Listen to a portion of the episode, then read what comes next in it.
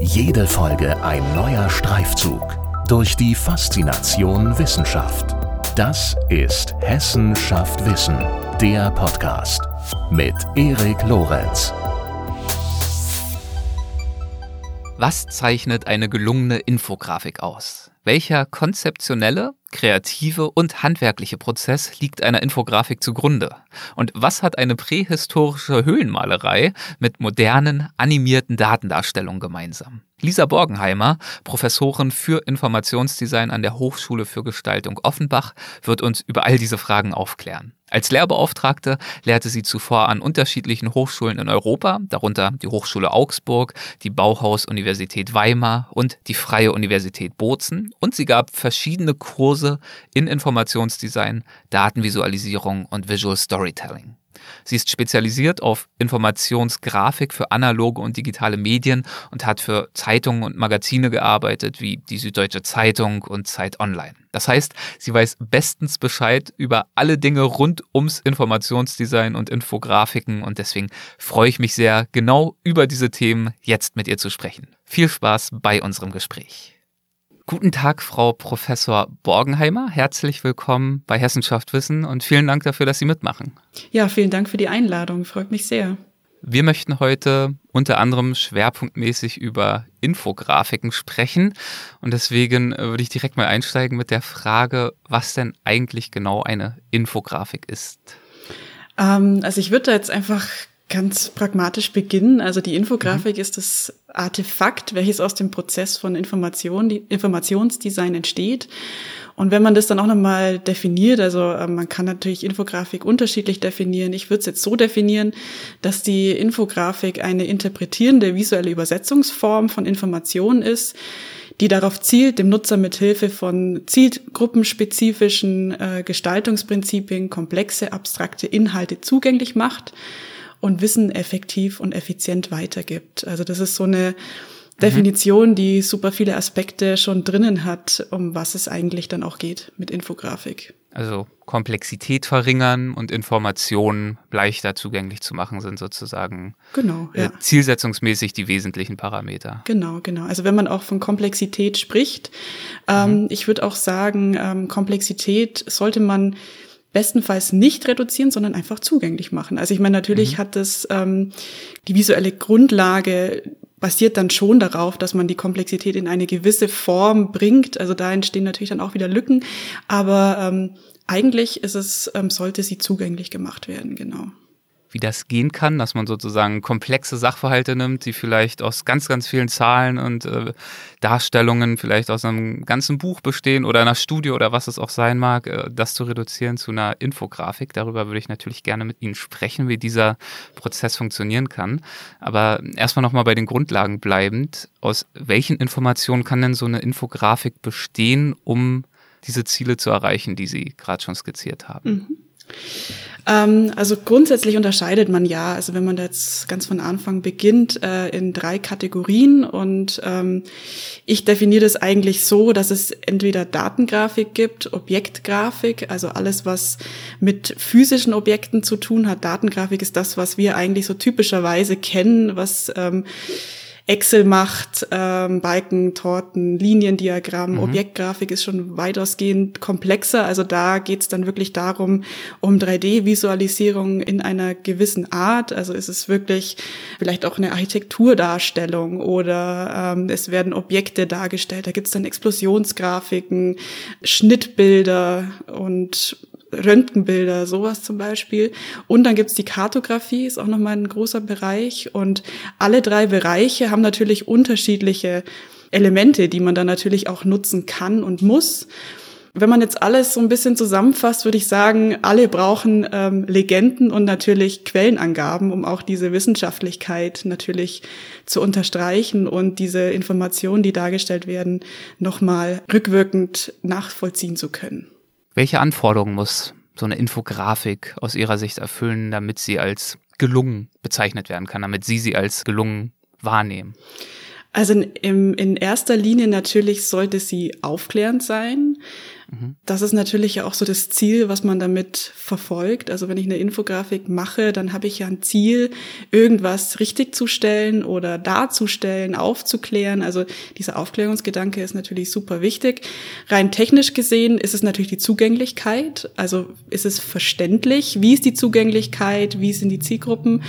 Und das Ganze ist natürlich eng verknüpft mit der Effektivität, mit der Effizienz und mit der Reproduzierbarkeit, was natürlich auch wieder zurückgeht in diesen wissenschaftlichen Charakter ähm, anhand von Quellenangaben, anhand von Grundlagen, Datengrundlagen, die man da hat. Und das sind eigentlich so diese Anforderungen, die man natürlich beachten muss. Ja.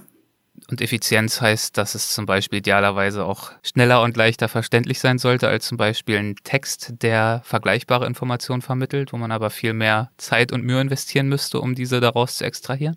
Genau, also ich meine, äh, wir als Menschen haben ja das Sehorgan als stärksten Sinn und dieser visuelle Zugang ermöglicht natürlich dann auch einen schnelleren Wissenstransfer. Und man spricht auch immer von einem visuellen Wissenstransfer. Und wenn man mit ähm, Bildern arbeitet, dann schafft man natürlich auch viel leichter Verknüpfungen zueinander und auch so, so eine Art Cross-References, wie man es ja auch teilweise aus, ähm, aus textlichen oder, oder wissenschaftlichen Beispielen auch kennt. Aber was man natürlich mit visuellen Mitteln schafft, ist ähm, offensichtlich visuelle Korrelationen und Kausalitäten. Und die können natürlich schneller erfasst werden. Und dadurch ähm, ist, auch wenn die Grafik sehr einfach erscheint, oft die Komplexität höher. Und weil man einfach auch diese, diese Auswirkung oder ja diese Ein- oder Auswirkung mit visuellen Mitteln verstärkt. Und ähm, das bezieht sich natürlich auf diesen visuellen Wissenstransfer dann nochmal sehr stark, ja. Aber ich könnte mir vorstellen, dass gerade das Herausarbeiten dieser von Ihnen gerade genannten visuellen Kausalitäten, dass das ja wahrscheinlich eine der Hauptherausforderungen ist, oder? Wenn es darum geht, eine Infografik zu konzipieren und zu erstellen. Genau, also da geht es natürlich um viele Blickwinkel und ähm, so ja Korrelation und Kausalitäten ist natürlich sehr stark mit der Vorrecherche verbunden. Also das heißt, wenn ich Vielleicht, genau, erzählen Sie einfach mal, wie Ihr Prozess aussieht, wenn mhm. Sie sich daran begeben, eine Infografik zu erstellen, die etwas komplexer ist vielleicht. Genau, also ähm, man beginnt eigentlich mit einer Idee oder man hat eine Intention, man sagt, okay, das interessiert mich jetzt oder man will einfach in eine Thematik äh, tiefer einsteigen. Also es gibt dann immer so ein Grundbedürfnis, etwas ähm, herauszuarbeiten oder etwas herauszufinden. Und ich meine, dann beginnt man eigentlich mit der eigentlichen Arbeit. Man sucht Informationen und Daten und wenn man die natürlich hat, dann muss man schauen, was gibt's denn da für Blickrichtungen? Was hängt denn da alles so mit zusammen? Und dann sammelt man erstmal, dann muss man ordnen nach diesen Blickrichtungen oder vielleicht sogar auch nach dieser Gewichtung, die ich dann habe. Und da ist auch schon der nächste Aspekt, ist dann die Gewichtung. Mhm. Und ähm, so dieser nächste Schritt ist eigentlich, wenn ich das dann habe, nochmal diese Botschaft rauszufiltern. Also ich meine, jede Grafik oder vor allem in der Infografik ist ja immer gezielt auf eine bestimmte Botschaft. Und ähm, die muss man definieren und die ganze Grafik muss man dann in eine geeignete visuelle Sprache bringen. Da gibt's auch so ein paar äh, Vorgaben natürlich aus der Statistik. Oder äh, wenn ich zum Beispiel dreidimensionale Daten habe, dann stelle ich es natürlich auch am besten dreidimensional dar. Und dann geht es natürlich darum, was habe ich für ein Medium? Da gibt es dann auch unterschiedliche Prinzipien, Aspekte zu beachten, die in dem ganzen Gestaltungsprozess relevant sind. Und dann kommt der Nutzer ins Spiel. Und da kann man dann äh, nochmal schauen, okay, wie ist denn die Usability? Und dann beginnt eigentlich oft oder manchmal auch alles wieder von vorne. Also alles ist so ein iterativer Prozess, der sich dann immer wieder äh, wiederholt und Sachen neu durchdacht werden müssen, vielleicht sogar oder andere Zielgruppen mit eingebracht werden müssen. Und ähm, ja, also man kann da ziemlich viel oder ziemlich lang an so einem Prozess dann auch sein. Wie beurteilen Sie denn, welche visuellen Darstellungsformen für welche Daten dann jeweils geeignet sind? Also Sie haben gerade schon gesagt, wenn dreidimensionale Daten sozusagen zur Verfügung stehen, dann wählt man zum Beispiel naheliegenderweise auch eine dreidimensionale Darstellungsform. Aber es gibt ja, also wenn ich Infografik google, bei, bei Google in der Bildersuche, dann gibt's ja wahnsinnig viele Darstellungsformen und manches ist sicherlich auch geschmacklicher Natur. Aber ich könnte mir vorstellen, wenn Sie sich sozusagen einmal relativ ausgiebig äh, angefangen haben, mit diesem jeweiligen Thema zu beschäftigen, dass sie dann wahrscheinlich auch bestimmte Parameter im Kopf haben, bestimmte Erfahrungen, ähm, wonach sie sich richten, wie die Bildsprache am besten gestaltet werden könnte? Ja, also genau. Es gibt natürlich aus der Statistik so ein paar Vorgaben, ähm, die sich da auf jeden Fall in der Infografik ja dann auch anwenden lassen. Es ist ja eigentlich nichts mhm. anderes. Es ist ja nur noch mal ein mehr, also ein kommunikativerer Weg und ähm, es gibt, also jetzt ganz äh, grundlegend gesprochen, ähm, absolute Zahlen, es gibt prozentuale Zahlen, es gibt verschiedene Parameter, wie zum Beispiel Quadratmeter oder Kubik oder also diese ganzen, diese ganzen Dinge, die man eigentlich auch kennt. Und da muss man dann schauen, ähm, dass man wirklich der Realität relativ nahe kommt, um einfach auch dem Eigentlichen, was man ja sagen will, auch diese, diese Anmutung wieder gibt. Also wenn das dann zu sehr aus dem Kontext gerissen ist, dann ist es teilweise super schwierig, da eine Zugänglichkeit zu schaffen, weil es einfach dann abs zu abstrakt ist und ich würde sagen, dass natürlich diese ganzen Informationen, die man sammelt, die haben ja auch eine Grundlage. Also man spricht ja da, okay, das ist jetzt Bevölkerungszahl oder das ist jetzt ähm, Wasserverbrauch in Liter. Also ich meine, man hat ja immer so Daten, die ja mit ja. einem bestimmten äh, Suffix, glaube ich, äh, damit ja mitarbeiten. Nutzen Sie bestimmte Softwares immer wieder, um diese Infografiken zu erstellen? Ja, also grundsätzlich arbeite ich eigentlich mit Illustrator. Da geht ziemlich viel, aber es gibt mhm. natürlich dann auch für so komplexere Sachen ähm, Online-Tools, wo man dann ähm, Grafiken erstellen kann und auch exportieren kann, was natürlich auch toll ist. Ich meine, das ist jetzt äh, natürlich ja auch mit der zunehmenden Interaktivität ähm, ist Processing zum Beispiel auch oder ähm, ja, es gibt super viel Software. Also ich arbeite mit Illustrator am meisten, aber man kann natürlich dann auch mit 3D-Software arbeiten mit ähm, ja komplexen Rechen äh, mit Rechensoftware oder ja wie auch immer. Also da gibt's echt auch super viel. Gibt's auch Software, mit der sich auch Laien wie ich es bin an der Erstellung von Infografik mal ausprobieren könnten? Ähm, kommt drauf an, äh, in welche Richtung es geht. Natürlich gibt's Excel. Ähm, mhm. Da kann man eigentlich so den ersten Einstieg mal ähm, ja mal sehen, was dann so passiert, wenn ich da mal Datensätze drehe oder mal miteinander verbinde. Ja, ansonsten würde ich jetzt sagen, Raw Graphics ist sowas. Da kann man auf jeden Fall mal probieren und da kommen auch ein bisschen komplexere Grafiken raus, aber es ist halt alles auf Datengrafikbasis. Also wenn ich jetzt in die Objektgrafik gehe, dann brauche ich da komplexere Software. Das ja, ist ganz okay. klar. Haben Sie denn vielleicht mal ein Beispiel für eine konkrete Infografik, die Sie erstellt haben? Vielleicht für die Süddeutsche Zeitung oder auch eine aktuellere Arbeit? Mhm. Ja, also wo man da so diesen Prozess sieht und vielleicht ja. auch diese unterschiedlichen Blickrichtungen, dann würde ich mal ein Beispiel aus der SZ vielleicht mhm. ähm, näher betrachten. Und zwar war das von 2015, es hieß die ersten Boten des Wandels. Und da ging es um den Klimawandel und da waren natürlich auch viele Aspekte des Klimawandels äh, wichtig, um äh, zu zeigen, um einfach auch die um einfach auch viele Aspekte des Klimawandels zu zeigen, ähm, die natürlich dann auch in ihrer Gesamtheit auf diese Veränderungen äh, hinweisen. Und da gab es dann natürlich eine Vielfalt von Quellen und von Wissen, dass man natürlich damit einarbeiten muss, weil es hat ja nicht nur einen Aspekt, der auf den Klimawandel hindeutet, sondern aus verschiedenen Richtungen. Und da war zum Beispiel auch wichtig, dass diese Korrelation, diese Komplexität auch schafft und diese vielen Bereiche auch abdeckt. Und dass der Klimawandel ähm, damit was zu tun hat, das war dann offensichtlich. Also dass es so einzelne, vielleicht auch wirklich kleine Dinge sind, weil es ist ja auch oft so, dass man, äh, wenn man in der Umwelt irgendwas Kleines verändert, das so eine Riesenauswirkung hat. Und das war ganz wichtig wichtig ist, da zu zeigen. Und Wie haben Sie das zum Beispiel dargestellt? Also kleine Dinge und ihre Zusammenhänge und Wechselwirkungen? Ähm, das war dann so eine Mischung. Also es war eine Karte, die natürlich ähm, dann so ein bisschen diese klimatische Veränderung gezeigt hat. Dann gab es natürlich auch wieder sowas, was mit sich mit Wasser beschäftigt, also Niedrigwasserindex dann äh, welche Tierarten zum Beispiel äh, gar nicht mehr da sind. Und ähm, also da geht's dann wirklich, also von der Biene bis zum Niedrigwasserindex. Äh, ich meine, das sind ja zwei komplett unterschiedliche Dinge und auch in ihrer Größe natürlich total unterschiedlich. Und deswegen auch kleine und große Aspekte und Dinge, die man sieht, die offensichtlich sind und die man vielleicht als Mensch jetzt so gar nicht wahrnimmt. Bei einem Auftrag wie diesem, wie sieht da das Briefing aus, das Sie erhalten, die Vorgaben? Sind da die meisten Inhalte schon vorgegeben und an Ihnen ist es dann, die sozusagen in eine Bildsprache zu übersetzen oder gehört es auch dann zu Ihren Aufgaben mit, überhaupt erstmal mit der Recherche anzufangen, welche Themen unter der großen Überschrift Klimawandel und seine Auswirkungen überhaupt ähm, abgedeckt werden könnten?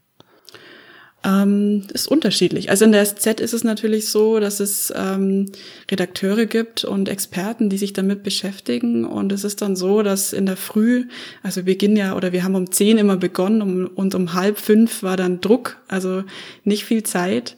Da und, ist dann im doppelten Sinne Druck. Ja, genau, ja, total. Ja. Und ähm, also meistens bekommt man natürlich diese ganzen Inhalte, die interessant sind und die auch wichtig sind, die wirklich drauf müssen. Und in dem Prozess, also ich meine, ich sehe dann äh, teilweise wirklich Excel-Sheets von zehn Seiten und dann heißt, okay, wir wollen eigentlich nur diese eine Spalte haben. Und ähm, dann erkennt man aber auch in der Umsetzung, dass vielleicht doch noch mal was anders mit rein muss. Das ist auch so Teil des Prozesses. Aber ich würde sagen, dass schon viel, ähm, vor allem jetzt, wenn man in der Zeitung arbeitet, ähm, viel Vorgaben hat die natürlich abgedeckt werden müssen, weil die Texte natürlich darauf auch geschrieben werden. Aber man hat trotzdem als Infodesigner dann nochmal so eine Möglichkeit, vielleicht so kleine ähm, Sachen nochmal einzufügen, die vielleicht jetzt nicht direkt in Verbindung mit dem steht, aber vielleicht dann doch nochmal ein, so ein Side-Fact darstellt. Mhm. Und das ist eigentlich auch ganz schön, weil dann lernt man super viel auch selber als Grafiker ja. damit. Wann und wie haben Sie denn begonnen, sich für diese Arbeit des Grafikers bzw. der Grafikerin zu interessieren? Gab es dafür ein bestimmtes Initialerlebnis oder haben Sie schon immer gern kreativ gearbeitet? Also ich glaube, ähm, so wie das die meisten auch immer sagen, ich habe schon immer kreativ gearbeitet. ähm, ja, ich meine, ich habe als Kind äh, super viel gemalt, aber so dieses Design an sich, das habe ich eigentlich erst dann so wirklich ähm, ja auf der Fachoberschule oder ähm, eigentlich auch erst so also so richtig mit dem Designbegriff im Studium verstanden, um was es da eigentlich alles geht, weil so als als äh, kreatives Kind malt man einfach viel und Design hat eher was mit Mode oder vielleicht sogar im größten Fall was mit Möbeln zu tun, aber an Infodesign äh, denkt man da natürlich nicht. Natürlich hat man ähm, Kinderbücher, die jetzt, wenn ich die jetzt anschaue, ähm, mit Infodesign also komplett äh, alles, alle Aspekte abdeckt, ähm, aber da, also eigentlich schon immer und ja. Wie sind Sie dann auf dieses Feld Infografiken gestoßen? Ähm, eigentlich dann auch während meines Studiums, also ja. wir mussten nämlich im vierten Semester einen Schwerpunkt wählen für das Bachelorstudium, also bis zum siebten Semester.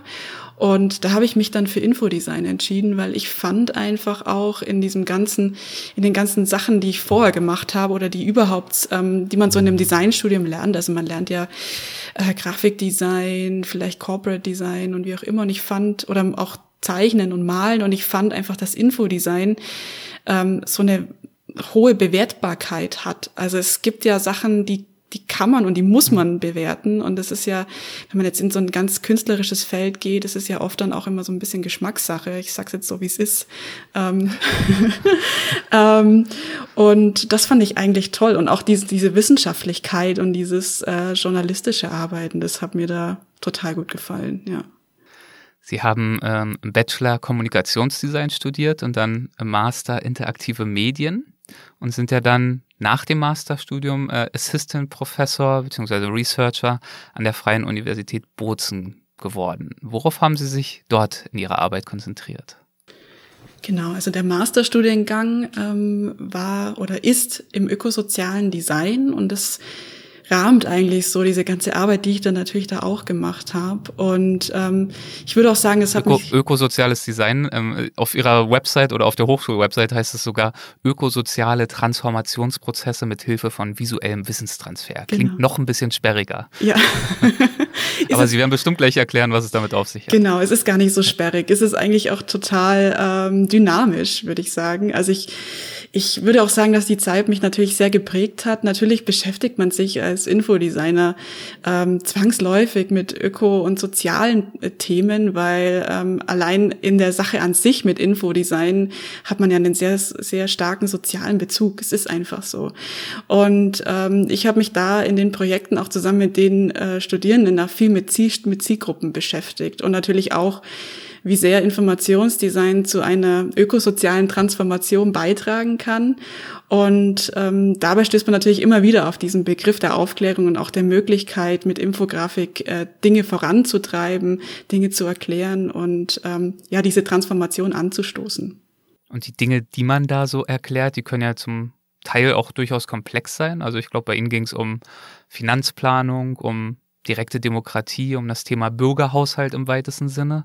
Ähm, würden Sie da mal noch ein bisschen weiter ins Detail gehen, welche Themen Sie da wie bearbeitet haben?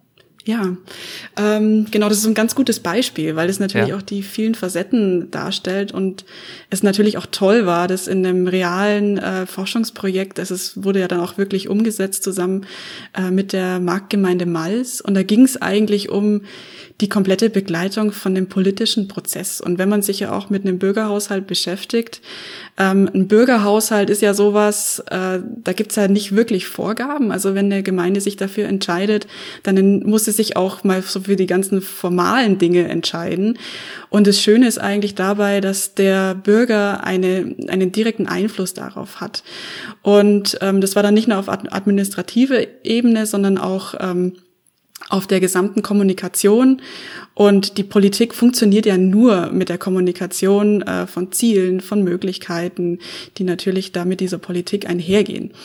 Und ähm, wichtig war natürlich auch die Einbindung der Bevölkerung. Also es gab viele partizipative Methoden, die wir da auch versucht haben, um die Bürger aufmerksam zu machen und um mehrere Bevölkerungsgruppen anzusprechen.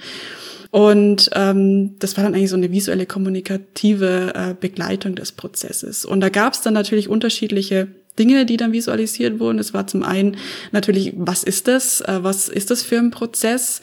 Und wichtig war mir dabei auch diese, ähm, neben diesen ganzen Fakten, also es geht ja um Geld. Äh, also es ist ja wirklich so dieser Hauptinhalt, aber nicht nur. Es geht ja eigentlich mit dem Geld um die Region und um diesen emotionalen Bezug der Bürger zu dieser Region. Also diesen direkten Einfluss, diese direkte Demokratie, den Vorschlag von Ideen für die Region und ähm, das hat einen sehr starken emotionalen Bezug und so mhm. wurde das dann auch umgesetzt. Also ähm, es gab natürlich dann auch Datengrafik, aber dann auch viel Objektgrafik, Prozessgrafik, die diese Emotion dann nochmal so ein bisschen unterstützt hat.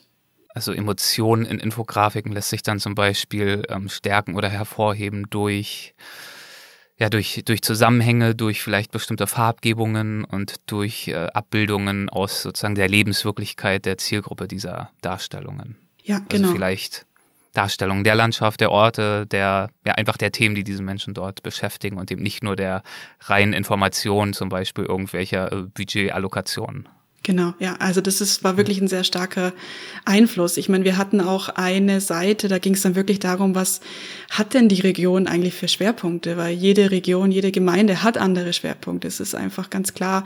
Und es war auch wichtig, da zu zeigen, ähm, in welche Richtung denn auch in, in den vorherigen Jahren der Haushalt dann immer ging. Und ich denke, das war dann auch so ein Aha-Effekt für viele Bürger, die sich vielleicht auch so ein bisschen ausgeschlossen fühlen und die sagen, was macht denn die Politik da eigentlich?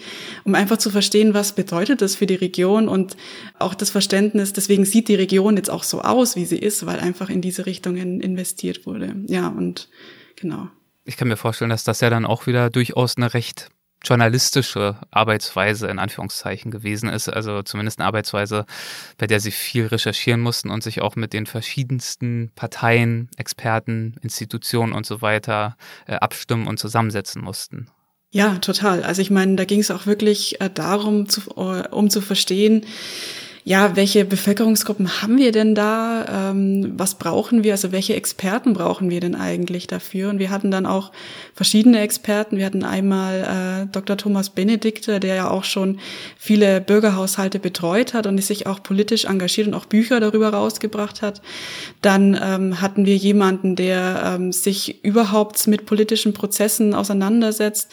Dann war jemand dabei, die sich mit Moderation und Partizipation auseinandersetzt. Also einfach einfach auch, um äh, diesen ganzen Prozess zu moderieren. Also ich meine, das klingt so absurd, aber es ist, es ist so.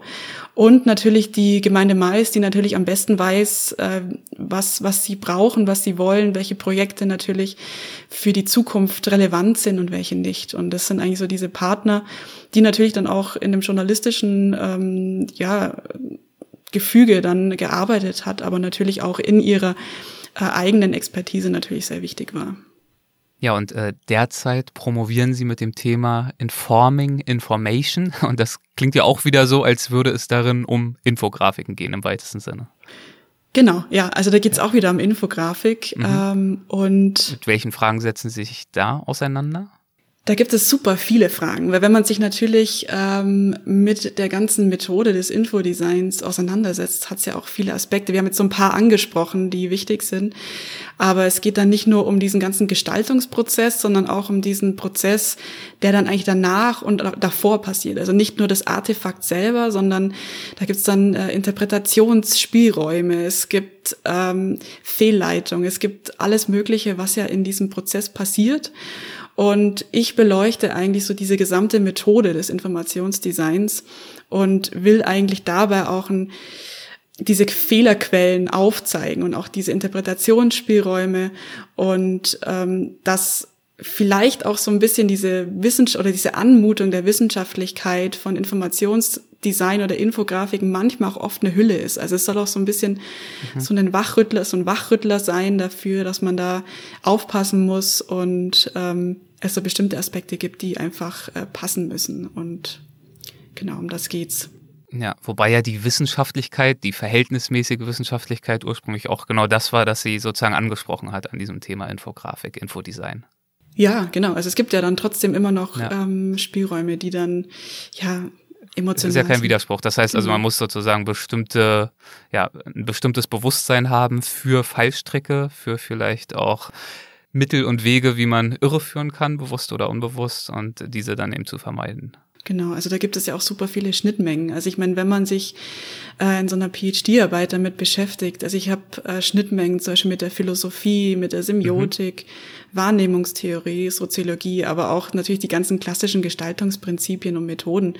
Und ähm, das zeigt dann auch nochmal so diese ganze Dimension, die damit dranhängt. Also es ist nicht nur einfach äh, eine, eine Form oder eine strukturelle, eine andere visuelle Form von, von Information, sondern das hat ähm, einen sehr starken oder einen sehr, eine sehr große, ähm, sehr großes Einzugsgebiet, also wenn man das so nennt, also und, und viele, viele Bereiche, die damit anknüpfen, ja.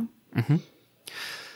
Sie haben schon verschiedene Parameter erläutert, die für das Erstellen, Erdenken, Gestalten von Infografiken relevant sind. Sind das dann größtenteils sozusagen zeitlich unabhängige Parameter, unumstößliche Wahrheiten oder gibt es im Bereich der Infografiken auch bestimmte Entwicklungen oder Trends, die sie ausmachen können?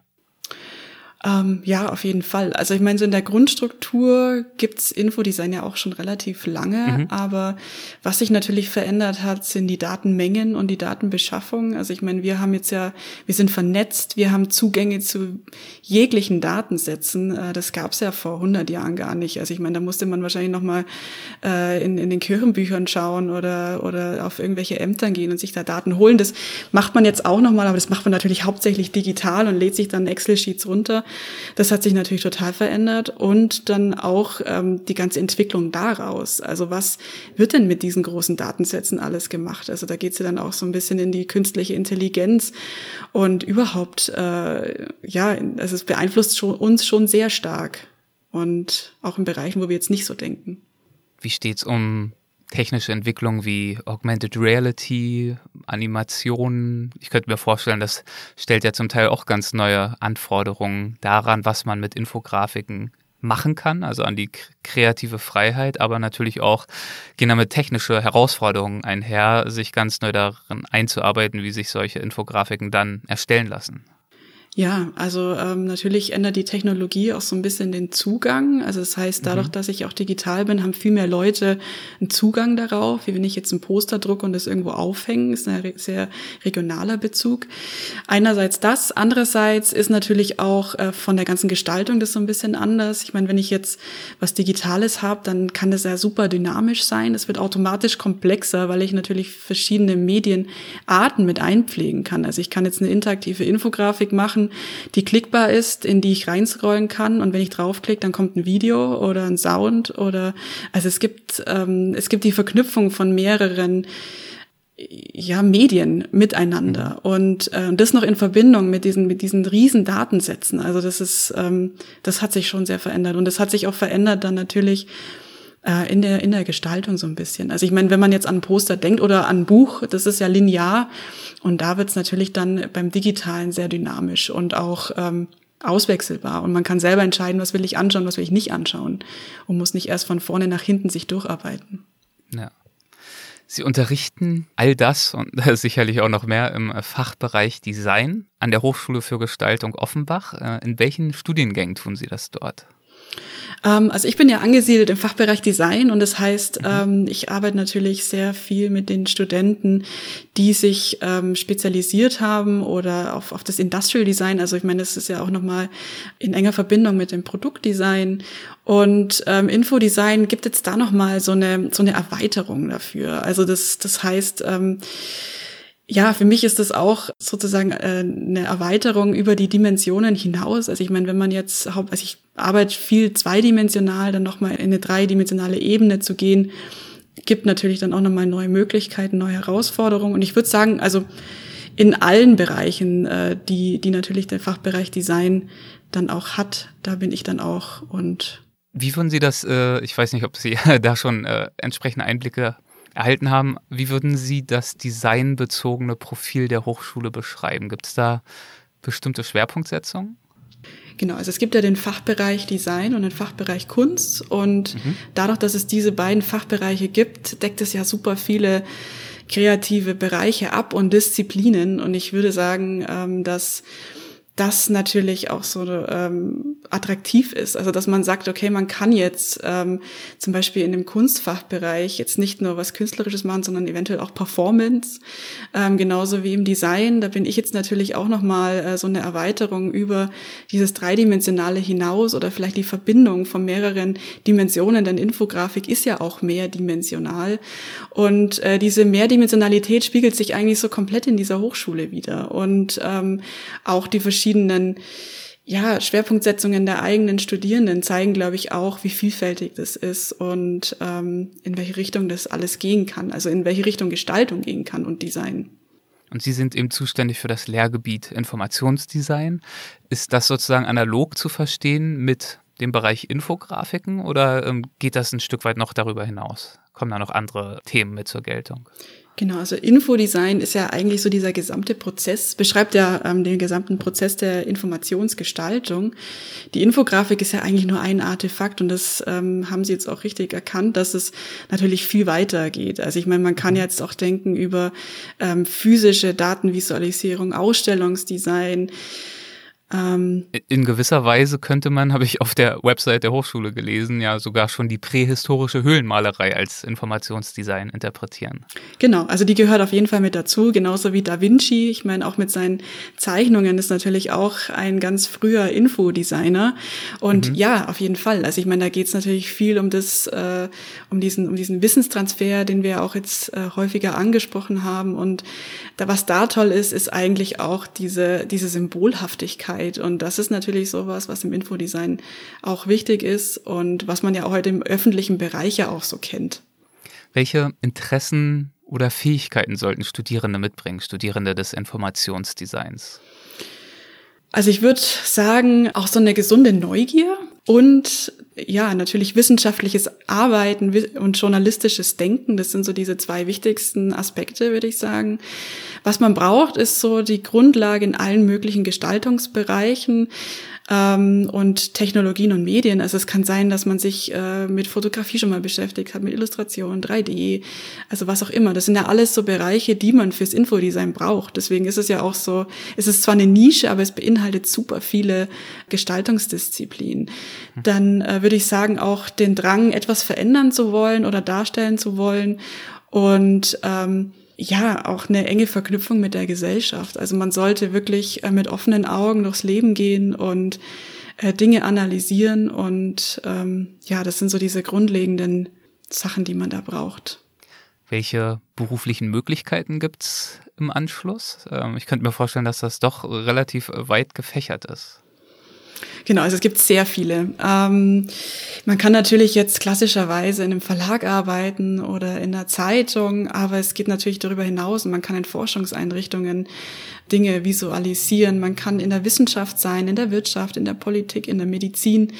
Und man kann ähm, natürlich auch so wie ich mit Gemeinden zusammenarbeiten oder an Kinderbüchern oder für Lexika oder man kann Erklärvideos machen. Also das ist eigentlich wirklich ohne Grenzen. Ähm, und ich habe auch so diese Erfahrung, dass viele gar nicht wissen, dass, dass, dass es diese Disziplin, äh, also dass die so gefasst wird und viele, die dann sehen, was man da so macht als Infodesigner, sagen dann, boah, das brauche ich auch. Und es gibt total viele Institutionen, die gar nicht wissen, was sie eigentlich für tolle Informationen haben und äh, viele, die das nicht wissen, die haben es natürlich dann auch nicht so visualisiert, dass das auch zugänglich ist für andere. Und da knüpft natürlich dann auch die Arbeit als Infodesigner oft an und ist wichtig. Sie selbst haben ja schon während des Studiums begonnen, für Medien wie die Süddeutsche Zeitung oder auch die Zeit als Informationsdesignerin zu arbeiten. Wie ist es Ihnen so früh gelungen, sich dort zu positionieren? Haben Sie diesbezüglich einen Tipp für Berufseinsteiger? Ja, ähm, also ich denke, wenn man mal so diese Leidenschaft für Infodesign äh, entdeckt hat, dann ist natürlich so der erste Schritt, erstmal so in diese typischen Berufe zu gehen, wie zum Beispiel jetzt auch für einen Verlag zu arbeiten oder für eine Zeitung. Boah, was gibt's da so vielleicht auch ein persönlicher Tipp? Ähm, mhm. Ich glaube, dass äh, man einfach auch so seine Naivität so ein bisschen darin ausleben kann. Und ähm, ich meine, umso mehr man sich dann natürlich damit beschäftigt, umso äh, ja, umso blockierter ist man eigentlich auch so in seinem Denken. Und ich finde es eigentlich als Anfänger total schön, da manchmal vielleicht auch jetzt nicht von der, von der informellen Seite und von der wissenschaftlichen Seite, aber von der gestalterischen Seite oft da vielleicht naiv ranzugehen und einfach sagen, okay, ich probiere jetzt einfach mal verschiedene Techniken aus oder ähm, was ist denn eigentlich mein Stil, was interessiert mich, was sind meine meine Fähigkeiten, die ich habe und in welche Richtung das geht, das entwickelt sich dann. Und ähm, das finde ich ganz wichtig, dass man da dann wirklich so sich frei entfalten kann, ja. Schön. Ich würde gern äh, so langsam zum Abschluss kommen und äh, das, der Abschluss äh, wird bei uns zumeist gebildet durch die sogenannten Halbsätze. Das ist eine Kategorie, die haben wir in jeder Folge. Das würde bedeuten, ich schlage Ihnen jeweils einen Halbsatz vor und wir schauen, ob Ihnen dazu irgendwas in den Sinn kommt, ähm, um ihn zu vollenden. Muss auch nicht zwangsläufig Ihrerseits ein Halbsatz sein. Das können Sie gern so knapp oder ausführlich machen, wie Sie mögen. Am Informationsdesign begeistert mich ganz besonders? Ich glaube, die Vielfältigkeit oder die Vielfältigkeit der einsetzbaren Bereiche. Mhm. Ja, haben Sie auch schon im Gespräch sehr schön dargelegt. Zu meinen äh, Vorbildern im Design gehört? Ich glaube Leonardo da Vinci und also wenn man jetzt so dieses alte Beispiel hat oder Fernando Baptista. Warum, warum er? Ähm, weil er dann nochmal so einen ganz, ja, er hat so eine neue Technik entwickelt, die aus diesem, aus dieser alten Technik der, ähm, also er ist, er ist ähm, Bildhauer, also er baut die Figuren nach und baut dann da, also er baut ja teilweise Settings äh, als, als kleines Modell selber und das wird dann abfotografiert und dann eigentlich erst in, in Grafik oder Video umgewandelt und das finde ich total toll. Eine prägende Erfahrung in meiner Karriere war für mich? Ich glaube, so mein Einstellungsgespräch zum Bachelor.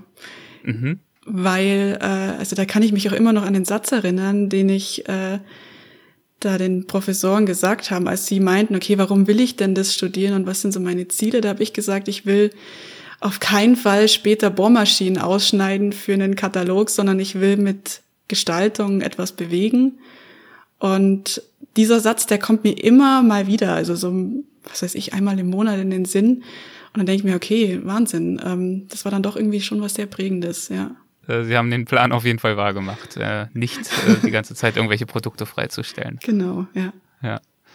Die Arbeit an der Hochschule für Gestaltung Offenbach ist für mich ich glaube, ein Tor zur Selbstverwirklichung. Also ich fühle mich jetzt auch in der Rolle natürlich als Professorin für Informationsdesign jetzt in so einem, in so einem ähm, Status, dass ich mich selbst verwirklichen kann in dem Bereich und dass ich jetzt äh, dieses, diese Disziplin nach, nach meinen Vorstellungen definieren kann für die Hochschule für Gestaltung in Offenbach. Und das finde ich total toll. Wäre ich nicht Designerin geworden, dann wäre ich wohl wahrscheinlich Musiker, aber ich glaube, mhm. so der Kindheitstraum ähm, wäre, glaube ich, irgendwas mit Tiere, vielleicht ähm, Tierpfleger. mhm. Meinen Studierenden gebe ich häufig den Rat, einen haben Sie ja vorhin schon verraten, ich würde jetzt sagen, Augen auf und durch. Augen auf und durch. Ja, Aber ähm, ja, ich glaube, das beschreibt es auch so ganz gut. Also ich meine, ähm, ich finde auch. Ja. Augen auf und durch. Ich finde, das steht für sich. Ich finde eigentlich auch, das ist schon fast ein gutes Schlusswort, ähm, denn Sie haben ja vorhin schon sehr, sehr schön beschrieben, dass es eben beim Informationsdesign unter anderem auch darum geht, wirklich mit offenen Augen durchs Leben zu gehen, interessiert zu sein, was bewegen zu wollen. Und deswegen bringt dieser Satz es eigentlich sehr, sehr schön auf den Punkt. Augen auf und durch. Wunderbar. Dann würde ich sagen, wir sind auch durch und ich danke Ihnen herzlich für Ihre Zeit. Vielen, vielen Dank für das Gespräch. Ja, danke auch. Hat sehr viel Spaß gemacht. Danke. Tschüss. Tschüss. Hessen schafft Wissen. Der Podcast.